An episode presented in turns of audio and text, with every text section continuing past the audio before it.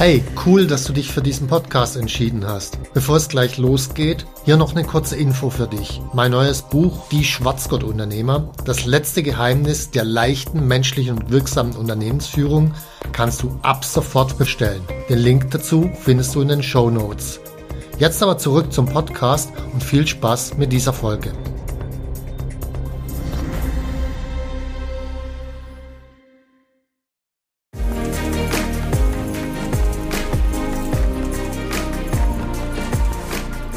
Hallo zusammen, ich bin Stefan Mehrath, Unternehmer, Bestseller-Autor und Unternehmercoach.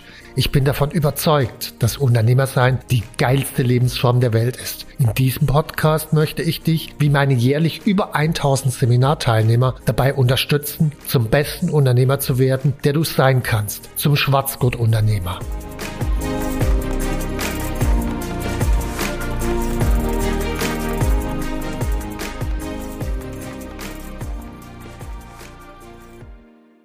Ja, herzlich willkommen zu meinem Podcast. Normalerweise ist es ja so, dass ich entscheide, über welche Themen ich spreche.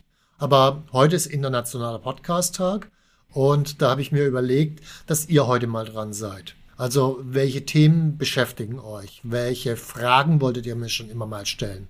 Und viele Hörer sind meinem Aufruf gefolgt und haben mir in den letzten Tagen Nachrichten geschickt. Und meine Mitarbeiterin Luisa hat einige ausgewählt und mitgebracht. Hallo Luisa, bin gespannt auf deine Fragen. Ja, hallo Stefan. Wir sind natürlich auch gespannt auf deine Antworten. Ich würde sagen, wir legen direkt los mit der ersten Frage, die uns über Instagram erreicht hat. Ein Hörer möchte wissen, welches Buch hat dich am meisten beeindruckt, geprägt oder zum Nachdenken gebracht?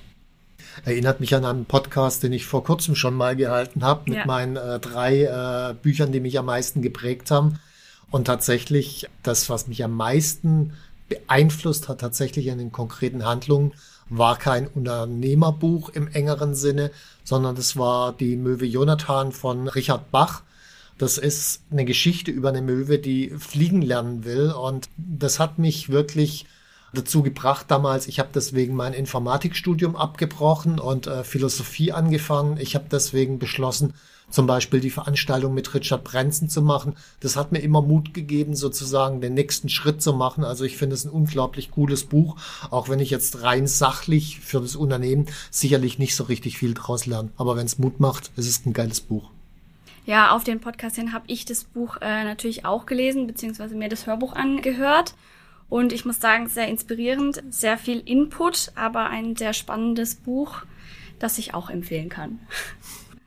Gut, gehen wir zur zweiten Frage über, die uns auch über Instagram erreicht hat. Und zwar lautet die Frage, wie bekomme ich Klarheit, wo mein aktueller Engpass ist, wenn ich im Tagesgeschäft hänge? Und wie kann ich sicher sein, dass ich meinen Engpass wirklich gefunden habe? Hm, okay, also in meinem ersten Buch Der Weg zum erfolgreichen Unternehmer beschreibe ich ja das Konzept der Engpassanalyse und das ist dort beschrieben anhand eines Beispiels. Man kann sicherlich auch noch bei dem äh, Goldrad heißt der Autor, der hat ein paar Bücher geschrieben. Da ist die Engpassanalyse auch beschrieben. Da kann man auch nochmal nachlesen, um andere Perspektiven zu bekommen. Aber meine Erfahrung ist, allein eine Engpassanalyse zu machen, ist meistens schwierig, weil die Realität ist die, dass das, was wir für den Engpass halten, in der Regel gar nicht der Engpass ist. Weil wenn es der Engpass wäre, was wir für den Engpass halten, hätten wir schon längst gelöst und hätten ihn gar nicht mehr. Also da, da liegt das Problem nicht. Meist liegt der an einer Stelle, die wir gar nicht sehen. Und da kommen wir logischerweise besser dahinter, wenn noch mindestens eine zweite Person dabei ist, die auch drauf guckt. Also ich würde Engpassanalyse immer zu zweit, zu dritt machen und äh, dann wirklich einfach die Beispiele, die in meinem Buch drin sind, nachmachen. Und je öfter man das macht und trainiert, desto besser wird man da drin. Per Mail kam folgende Frage rein. Ähm, Stefan, was machst du, wenn dir alles über den Kopf wächst? Oh, also erstmal sorge ich dafür, dass mir nicht alles über den Kopf wächst. Das ist die klügste Idee von allem. Und äh, äh natürlich, ich meine, äh, es gibt Situationen, da kommt schon recht viel auf einmal zusammen.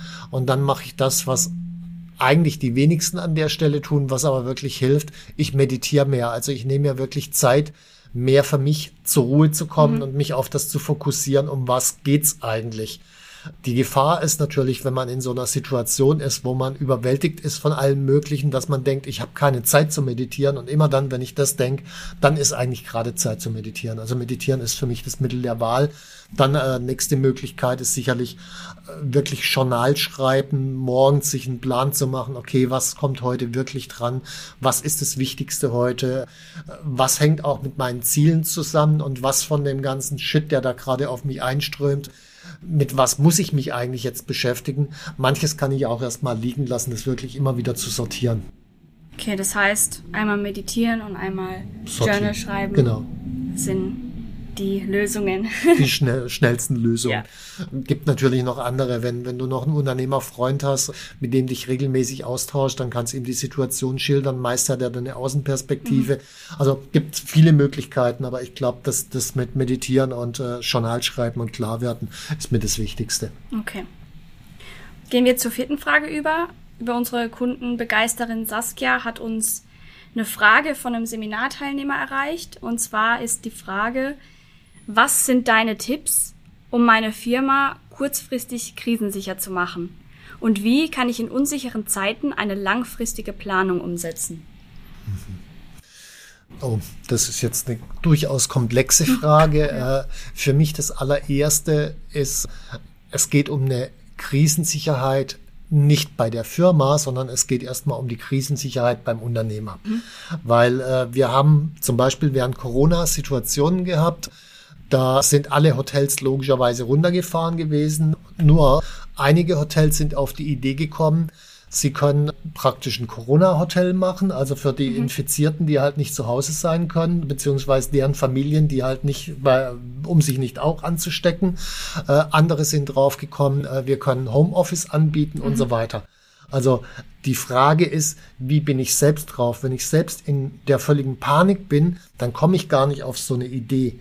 Das heißt, der erste Schritt ist, selbst innerlich ruhig zu werden und mal zu gucken, was sind eigentlich die Optionen jetzt in der Situation, auch nicht zu jammern über die Situation, weil die Situation ist einfach, sondern zu schauen, was sind jetzt die Optionen. Damit komme ich zu einer unglaublichen inneren Ruhe.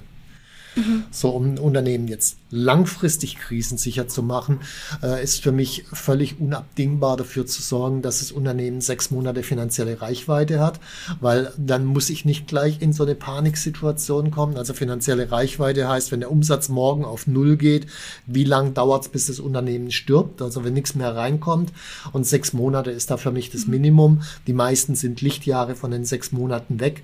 Das heißt, äh, der erste Job ist darauf hinzuarbeiten, diese sechs Monate aufzubauen. Und dann komme ich in ruhigeres Fahrwasser. Dann nächster Schritt wäre für mich, eine klare Strategie auszuarbeiten, die eben auch langfristig greift. Wobei langfristig hieß früher 50 Jahre, heißt heute vielleicht noch fünf oder sieben Jahre. Mhm. Aber auf die Distanz kann man schon noch eine Strategie entwickeln. Würde aber nicht mit der Strategie anfangen, sondern erst mit der eigenen Klarheit, mhm. dann der finanziellen, also Reichweite und dann der Strategie. Ja, sprich, die innere Klarheit bzw. die innere Ruhe ist so der Ausgangspunkt für alles. Definitiv, also ganz klar.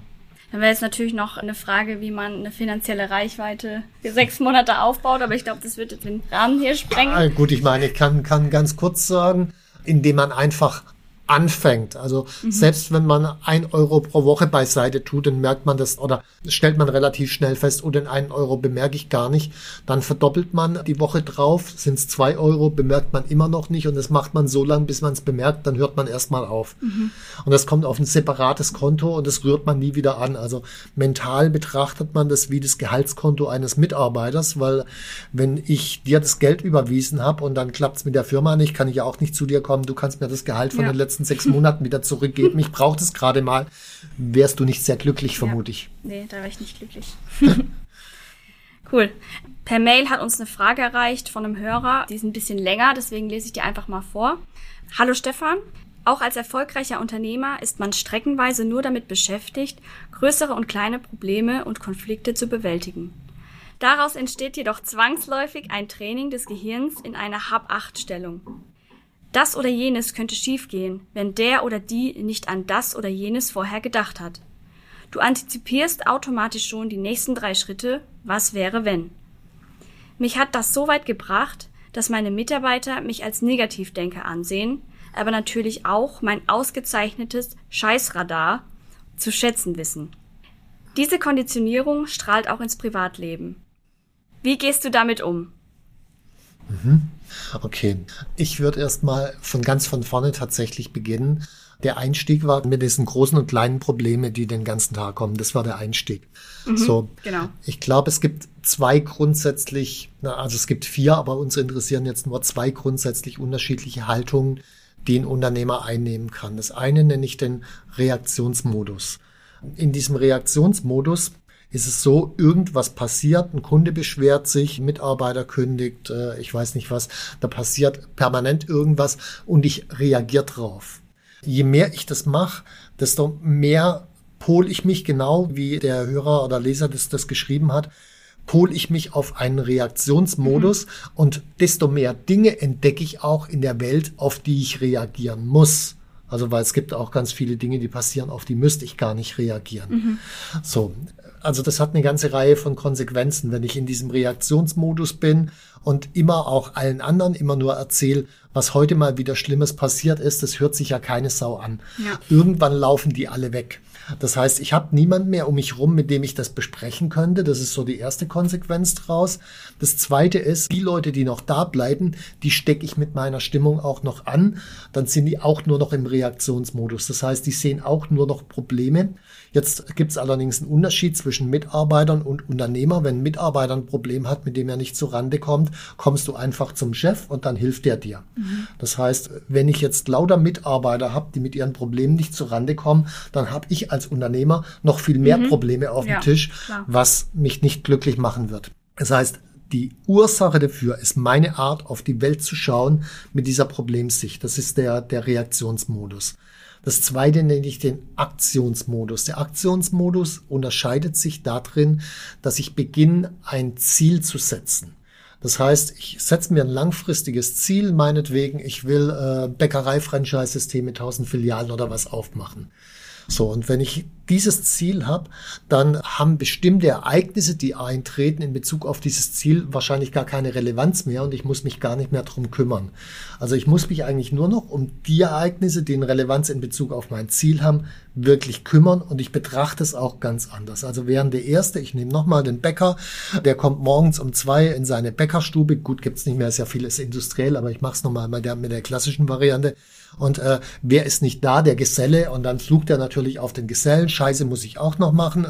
Dann ist irgendwie die Maschine nicht geputzt vom Vortag und so weiter. Also das mhm. heißt, er ist die ganze Zeit am Fluchen. Dann macht er morgens um sechs seinen Laden auf und kriegt dann nur äh, 20 Cent oder was fürs Brötchen. Ist er da wieder am Fluchen? Mhm. Also der ist permanent im Reaktionsmodus. Mhm.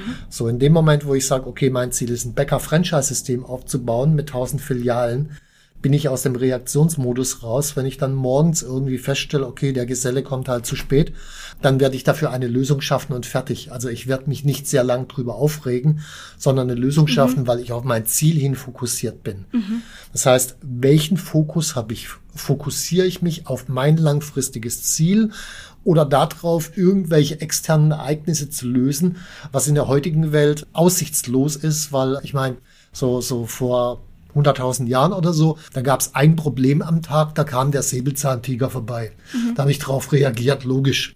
Heute gibt's ich würde mal sagen, tausend Probleme am Tag, wenn man drauf achtet. Also zumindest, wenn ich die ganzen Social Media Kommentare und ja. so weiter auch als Problem Klar. betrachte, was ja ist, kann ich gar nicht mehr drauf reagieren. Das heißt, nur durch die Zielorientierung und das Ausfiltern der Dinge, die ich nicht betrachten will kann man sicher auch als Mitarbeiterin viel von lernen, viel von mitnehmen. Mhm. Äh, sehr interessant. Gehen wir weiter zu Frage 6. Über Instagram hat uns eine Frage erreicht, die die folgende ist. Wie geht man als Unternehmer mit einem negativen Cashflow um? Naja gut, ich meine, die Frage ist letzten Endes, äh, wo kommt der negative Cashflow her? Wie lange dauert's noch, äh, bis der Aufschlag unten auf dem Boden erfolgt? Da muss ich natürlich entsprechend unterschiedlich reagieren. Wenn es noch ein Jahr lang dauert, bis dann schließlich äh, die Nulllinie durchbrochen wird, kann ich anders reagieren, als wenn es übermorgen ist, logischerweise. Dann, ich meine, klar, es gibt unterschiedliche Ansätze. Erstens äh, kann ich natürlich mal schauen, wie kriege ich Kosten reduziert. Das dauert aber in der Regel immer ein bisschen, weil, was weiß ich, einen Mietvertrag zu kündigen geht nicht von heute auf morgen Mitarbeiter zu kündigen, äh, geht zwar von heute auf morgen, ich habe dann aber nochmal Kündigungsfristen und Abfindungen, also das, das hat halt immer eine Bremsspur hinten dran. Mhm. Aber äh, also die Kostenseite äh, zu betrachten, ist meist die schnellste Lösung. Was man dann als nächstes machen kann, ist die Frage, wo kriege ich externes Geld her? Also Banken, Investoren und so weiter. Wobei normalerweise beim negativen Cashflow wird es ziemlich schwierig mit dem externen Geld, also zumindest diese Art von externem Geld. Man kann natürlich noch an Friends and Family rangehen. Äh, die mögen einen normalerweise. Das Problem ist, wenn dann irgendwann mal die Nulllinie durchstritten ist und die feststellen, dass sie ihr Geld nicht mehr zurückkriegen, dann sind die äh, nicht mehr ja. Friends. Family vielleicht schon noch, aber dann hat man halt noch einen Familienkrach dazu. Also äh, würde ich tendenziell eher nicht machen, kann man aber in bestimmten Situationen drüber nachdenken. So, und die letzte Variante ist, weil es die langfristigste ist, über die Strategie nachzudenken, weil die Strategie führt dazu, dass ich wirklich kontinuierlich dauerhaft entsprechend hohe Umsätze habe. Was an der Strategie mit dranhängt, sind so Themen wie Preisgestaltung. Beispiel, weil ich das halt recht gut kenne. Im IT-Bereich ist es öfter mal so, da sind Leute, die sind erstmal Freelancer und nehmen dann 70, 80 Euro die Stunde oder so. Das kriegt man dann allein, ist das ganz okay. Dann stellt man Mitarbeiter an und erhöht vielleicht auf 90 oder 100. Äh, damit ist man aber in einer permanenten Dauerkrise, weil mit 90 oder 100 Euro kann ich kein Unternehmen finanzieren. Also ich will das jetzt nicht hier im Detail durchrechnen, mhm, ja. aber als IT-Unternehmen mit einem Stundensatz unter 160 Euro würde ich gar nicht anfangen. Die meisten sind da drunter und dann muss man drüber nachdenken, die Preise entsprechend zu erhöhen. Jetzt gibt's natürlich Wettbewerber, die weniger verlangen und dann brauche ich halt die Strategie, um mich vom Wettbewerb so weit abzuheben, dass der Kunde trotzdem den höheren Preis bezahlt. Das ist Denkrichtung. Du würdest dann auch sagen, Strategie ist so der erste Punkt, an dem man ansetzen sollte? Oder ja, kommt es immer auf die Situation an? Es kommt immer auf die Situation ja. an und die Frage auch, also Strategieentwicklung kann durchaus manchmal länger dauern. Mhm. Also zum Beispiel, bis ja, ich die Unternehmercoach-Strategie damals entwickelt hatte, das hat etwa drei Jahre gedauert, bis, bis das wirklich funktioniert hat. Und die Zeit hat man ja, oft nicht. Also von daher muss ich dann eher an der Kostenseite ansetzen. Ja, das stimmt. Das geht schneller. Dann äh, gibt es noch eine Frage, die sicher äh, viele Hörer hier beschäftigt. Und zwar ist die Frage, wie findest du oder wie findet ihr aktuell bei Unternehmercoach neue Mitarbeiter? Hm. Naja gut, das ist ja ein Thema, wo wir gerade aktuell mit beschäftigt sind. Also für mich ist erstmal generell die Grundhaltung beim Mitarbeiter finden klar. Ich muss erstmal wissen, welche Art von Mitarbeiter suche ich eigentlich. Dann muss ich aber die Perspektive wechseln und mir die Frage stellen, was suchen eigentlich die guten Mitarbeiter, die ich suche? Und äh, das sind für mich äh, immer die gleichen wenigen Dinge. Also ein guter Mitarbeiter, der sucht nicht einfach einen Job oder einen Arbeitsplatz, wo er hinsitzen kann, sondern der sucht eine Aufgabe. Also ist die erste Frage für mich bei Unternehmercoach, habe ich eine Aufgabe oder habe ich einen Job? Das fällt mir jetzt logischerweise relativ einfach, weil ein Sinn und Bedeutung hinter dem Unternehmen ist.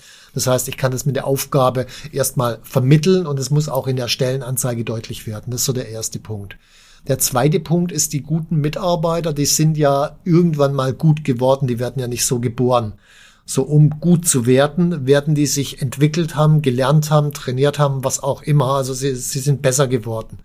Und es ist nicht davon auszugehen, wenn die jetzt irgendwo anfangen, dass sie dann nicht mehr lernen wollen und sagen, jetzt bin ich fertig, sondern die wollen sich weiterentwickeln. Also die Preisfrage ist, kann man sich bei Unternehmercoach jetzt in dem Fall auch als Mitarbeiter weiterentwickeln? Und da haben wir eine ganze Reihe von Dingen regelmäßige Talks mit mir, wo ich das Know-how, was ich den Unternehmern vermittel, auch nach intern vermittel.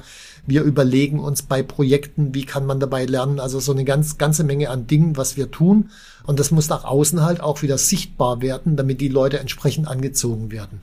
So, und das dritte ist für mich, die guten Leute, die wollen mit anderen guten Leuten zusammenarbeiten, sprich in guten Teams sein. Also die Frage ist, erstens, haben wir ein gutes Team? Antwort ja. Zweitens, ist es nach außen sichtbar?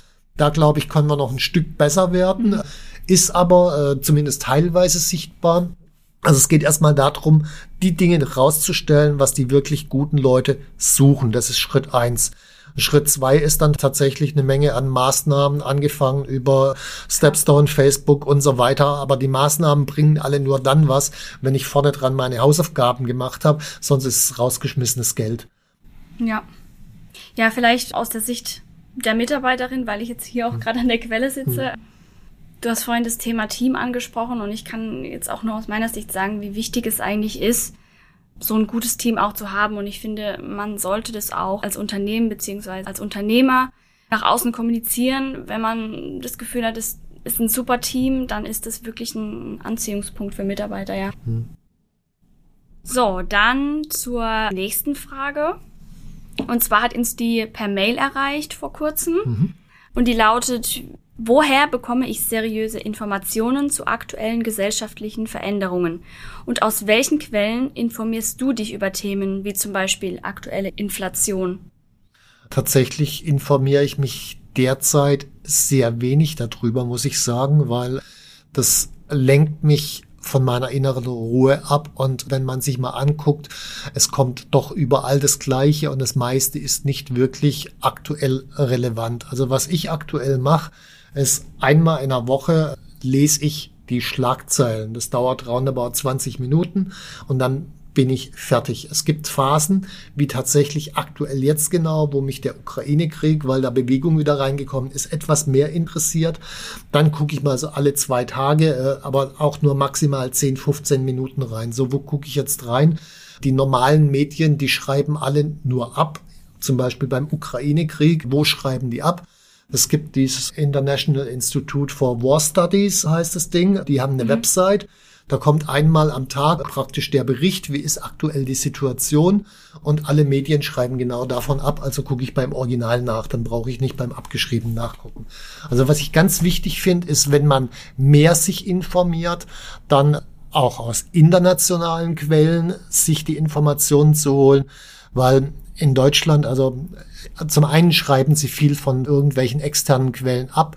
Zum zweiten ist ja, wie soll ich sagen, das ist so eine Art Subkultur die Journalisten. Also genauso wie Unternehmer eine Art von Subkultur sind, sind auch Journalisten eine Subkultur. Wenn ich jetzt äh, Unternehmer frage, da gibt es doch einen relativ hohen Anteil von FDP-Wählern drunter, bei Journalisten einen relativ hohen Anteil von Grün- und SPD-Wähler. Mhm. Entsprechend wird in die Richtung auch geschrieben, da brauche ich gar nicht staatlich kontrollieren oder sowas, machen die von alleine, weil sie halt so gepolt sind.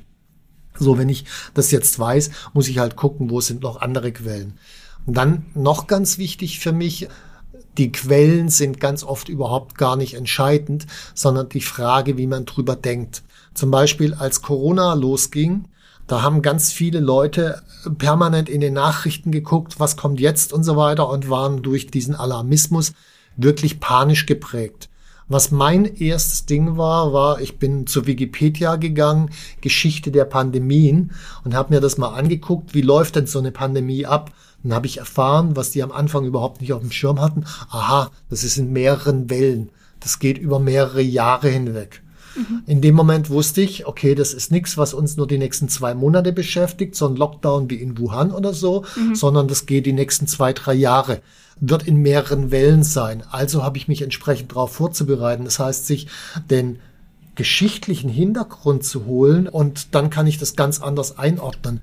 Genauso äh, bei der Ukraine. Mich interessiert nicht die tagesaktuellen Meldungen, sondern gut, ich habe an der Stelle den Vorteil, dass ich, als ich vor fast 20 Jahren mich sehr viel mit Strategie beschäftigt habe, habe ich mich mit allen möglichen Strategiekonzepten beschäftigt, auch militärischen Strategien und habe mich beschäftigt mit, wie, was weiß ich, der Hannibal damals in Italien unterwegs war mhm. und Napoleon in Russland und so weiter. Und vor dem Hintergrund dieser strategischen Kompetenz betrachte ich einfach das, was passiert.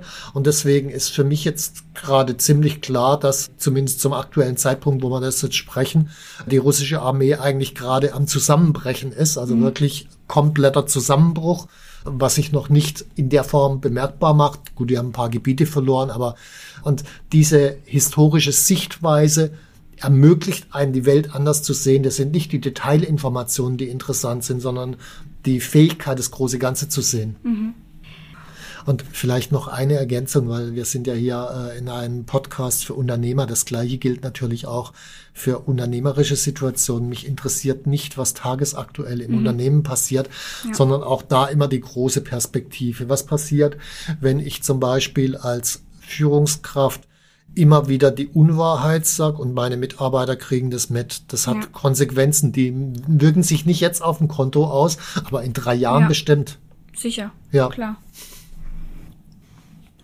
Dann gibt's eine letzte Frage mhm. zum Abschluss. Und zwar sprichst du ja oft über die fünf Führungsstile. Da war jetzt eine Frage konkret, welchen Führungsstil du, Stefan, bei Unternehmercoach verwendest. Die Antwort ist alle. Mhm. Ähm, also letzten Endes muss ich, wenn ich einen Führungsstil 3 meinetwegen, also für die, die die Führungsstile jetzt nicht kennen, Führungsstil 3 ist ein Führen mit Zielen. So, wenn ich diesen anwenden will, muss ich in der Lage sein, auch Führungsstil 2, das ist über Aufgabenvergabe und Prozesse und Führungsstil 1 ist mit Zwang und mit der Peitsche mal ganz überspitzt, mhm. muss ich in der Lage sein, auch danach auch zu führen, sonst fliegt mir Stil 3 um die Ohren. Mhm. Zwang und äh, Peitsche ist überspitzt äh, gesprochen, heißt äh, zum Beispiel, indem ich eine Kündigung oder irgendeine Sanktion ausspreche. Also an bestimmten Stellen muss halt eine klare Grenze ja. sein und wenn es halt äh, mit dem höheren Führungsstil nicht mehr funktioniert, muss ich einen Schritt zurückgehen. Ziel bei Unternehmercoach ist tatsächlich nach Stil 5 zu führen. Stil 5 ist Führung mit einer Vision und auf Basis der Emotionen. Also mir ist unglaublich wichtig, wie fühlen wir uns als Team, mhm. äh, weil aus einem positiven Grundgefühl raus, mit einer positiven Grundstimmung, mit einer positiven Grundbeziehung den Kunden gegenüber passieren viele Dinge fast von allein, wo ich mich als Unternehmer gar nicht mehr drum ja. kümmern muss. Das heißt, sich auf die Vision und die Gefühle zu konzentrieren, ist ein zentraler Schlüssel. Dann unten drunter natürlich als Layer ein agiles System für Projekte. Unten drunter gibt es ein Layer mit Ziele. Also zum Beispiel haben wir das Ziel, jetzt an diesem Wochenende ein erfolgreiches Wegseminar mhm. abzuhalten. Damit es passiert, gibt es unten drunter ein Layer mit Prozessen. Prozesse heißt Checkliste, was muss vorbereitet werden, damit alles eingepackt wird, damit wir alles beim Seminar vor Ort haben. Also letzten Endes alle Führungsstile gleichzeitig, wobei der Fokus immer erstmal auf den höheren Führungsstil ist und dann muss ich gucken, okay, welche Layer brauche ich unten drunter, damit es funktioniert. Das heißt, ein erfolgreicher Unternehmer, ein guter Unternehmer sollte alle Führungsstile beherrschen. Äh, wenn er nach Führungsstil 5 führen will, ja. ja. Wenn er das nicht will und nicht muss, also beispielsweise ich würde einen Burger King führen, da muss ich nicht nach Führungsstil 5 führen, ja, sondern stimmt. da muss ich mich um die Prozesse kümmern und die Systeme und dann läuft die Bude. Also da reicht Stil 2 und 1, mhm. dann, dann bin ich happy. Gut, aber ich würde halt keinen Burger King führen ja. wollen. Gut, Stefan, dann vielen Dank an der Stelle für deine Antworten auf die Fragen deiner Hörer. Ich denke, es waren sehr, sehr viele interessante, ähm, wertvolle Impulse dabei. Danke, Luisa, für die Fragen und ich hoffe auch von meiner Seite, dass ihr eine Menge mitnehmen konntet und dass euch dieser Podcast richtig viel gebracht hat. Und wenn ja, dann hinterlasst einfach ein Like oder empfehlt ihn weiter. Bis zum nächsten Mal. Tschüss. Wenn dir mein Podcast gefallen hat, dann abonniere und like ihn doch einfach. Mein Ziel ist, dass du zum besten Unternehmer wirst, der du sein kannst. Zum Schwarzgurt-Unternehmer. Tschüss und bis zum nächsten Mal.